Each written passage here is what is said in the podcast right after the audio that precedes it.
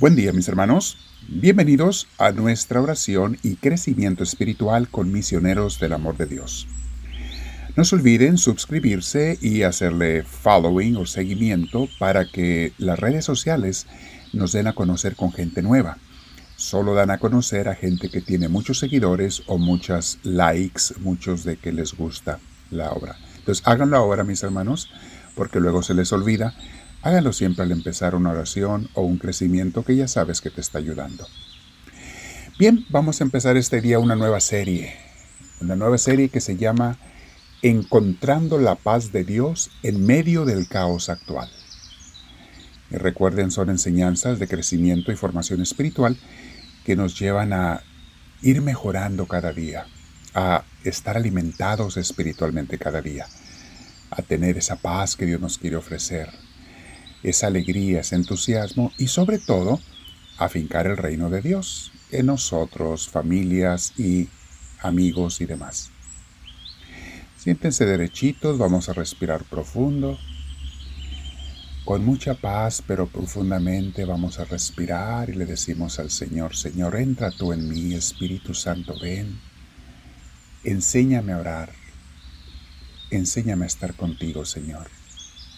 Enséñame a ser una persona que no solamente sea feliz, sino que haga felices a los demás. Que sepa recibir tu paz y vivir en ella en medio de este caos en que vivimos y que esa paz la pueda transmitir a otras personas que tanto lo necesitan, Señor, hoy en día. Permanecemos en esa paz del Señor y vamos a meditar y reflexionar y orar. No se les olvide que al terminar la oración, estos 10 minutos, quédense otros 10 o 20 minutos con el Señor meditando o platicándole o escuchándole o leyendo, releyendo las citas bíblicas, etc. El otro día una feligres de nuestras comunidades en California me trajo a una amiga del trabajo a la que convenció de que viniera a hablar conmigo, aunque ella no quería, pero sabía que lo necesitaba, le dijo, y por fin la convenció de venir. Cuando yo le pregunté a esta señora que qué le pasaba, ella no pudo evitar soltar unas lágrimas mientras me decía, no tengo paz en mi vida. me contó las cosas que le pasan a nivel familiar, eh, trabajo, salud, tantas cosas que nos pasan a todos. Pero ella no traía nada de paz. Y mis hermanos, lo triste es que este caso es muy, muy común hoy en día fácilmente vemos el caos en el que está el mundo, el mundo moderno. El mundo, estamos viendo un caos a nivel mundial.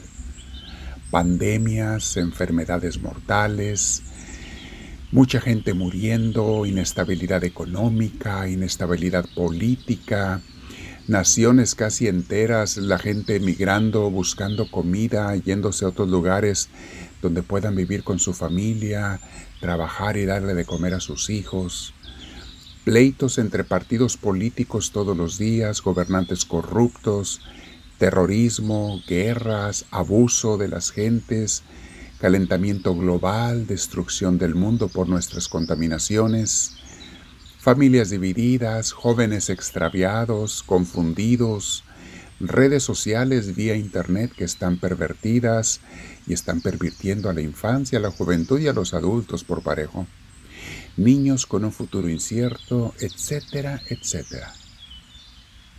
Son tantas cosas, mis hermanos, que a veces ya mejor no queremos ni pensar en ellas. Pero allá en el subconsciente no nos podemos engañar y algo nos está diciendo que el mundo está mal, que el futuro nuestro es incierto, que no sabemos. Cada vez se ve más inseguro e incierto. Y entonces la pregunta es, ¿Y puedo tener paz en medio de todo este caos en el mundo actual? La respuesta, mis hermanos, es un rotundo sí, pero, es un sí, pero, solo con Dios y en Dios, porque fuera de Él, todo y todos fallamos. Las palabras de San Agustín de hace 1300 años siguen estando tan vigentes como siempre cuando le dice en su libro Las Confesiones a Dios. Señor, nos hiciste para ti, y no tendremos paz hasta estar otra vez en ti. Esas palabras, mis hermanos, fueron inspiradas por el mismo Dios. ¿Cómo se puede tener paz en medio del caos? Únicamente con Dios. No tenemos paz, mis hermanos, porque no tenemos a Dios. Y esta frase la pueden imprimir y pegar en su refrigerador si quieren. No tenemos paz porque no tenemos a Dios cuando no lo tenemos. ¿Saben por qué? Porque Dios es la fuente de la paz.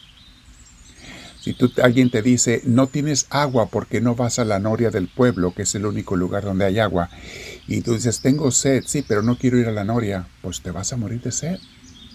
Tienes que ir a esa noria, a ese pozo, por el agua. Si no, vas a seguir con sed hasta que te mueras. Tienes que ir a Dios si quieres la paz. Si tú quieres seguir viviendo separado de Dios, no la vas a tener. No la vas a tener. Él es la fuente. La gente anda perdida, mis hermanos, y no tienen en su vida paz porque no quieren, no tienen a Dios y no quieren a Dios. Algunos cuando mucho dicen yo nomás creo en Dios, pero no les interesa tener una relación con Él. Y mis hermanos, creer en Dios no sirve de nada. Hasta el diablo cree en Dios y sigue siendo diablo. De nada sirve creer en Dios, entiéndanlo. Alguna gente confunde las cosas. Creen que tener fe es creer que existe un Dios. Eso hasta el diablo lo sabe. Hasta los más grandes pecadores lo saben.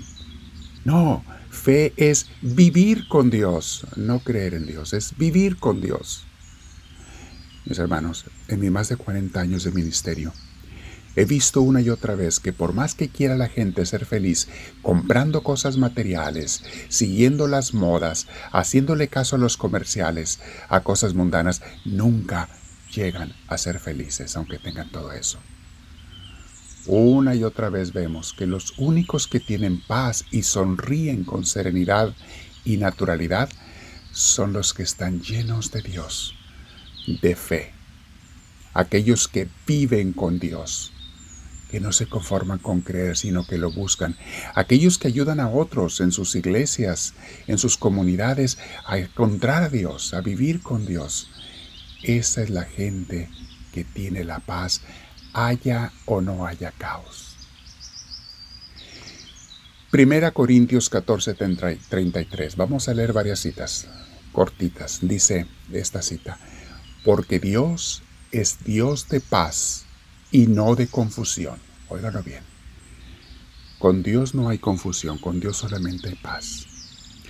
Romanos 15, 33.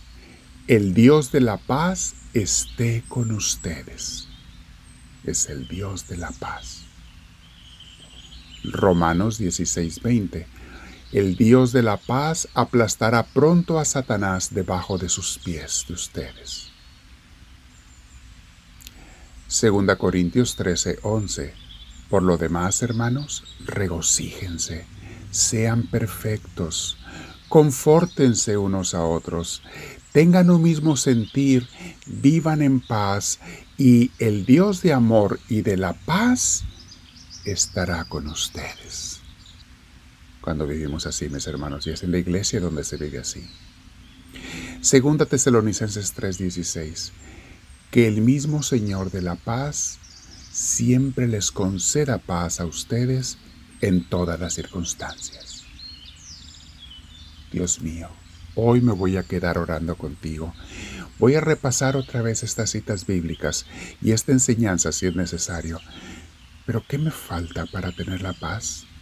Pues tú. ¿Cómo te puedo tener a ti? ¿O por qué no te busco suficiente? Aquí es donde yo voy a hablar conmigo mismo y voy a ser sincero ante ti y ante mí, mi Señor. Y te digo, háblame, Señor, que tu siervo te escucha.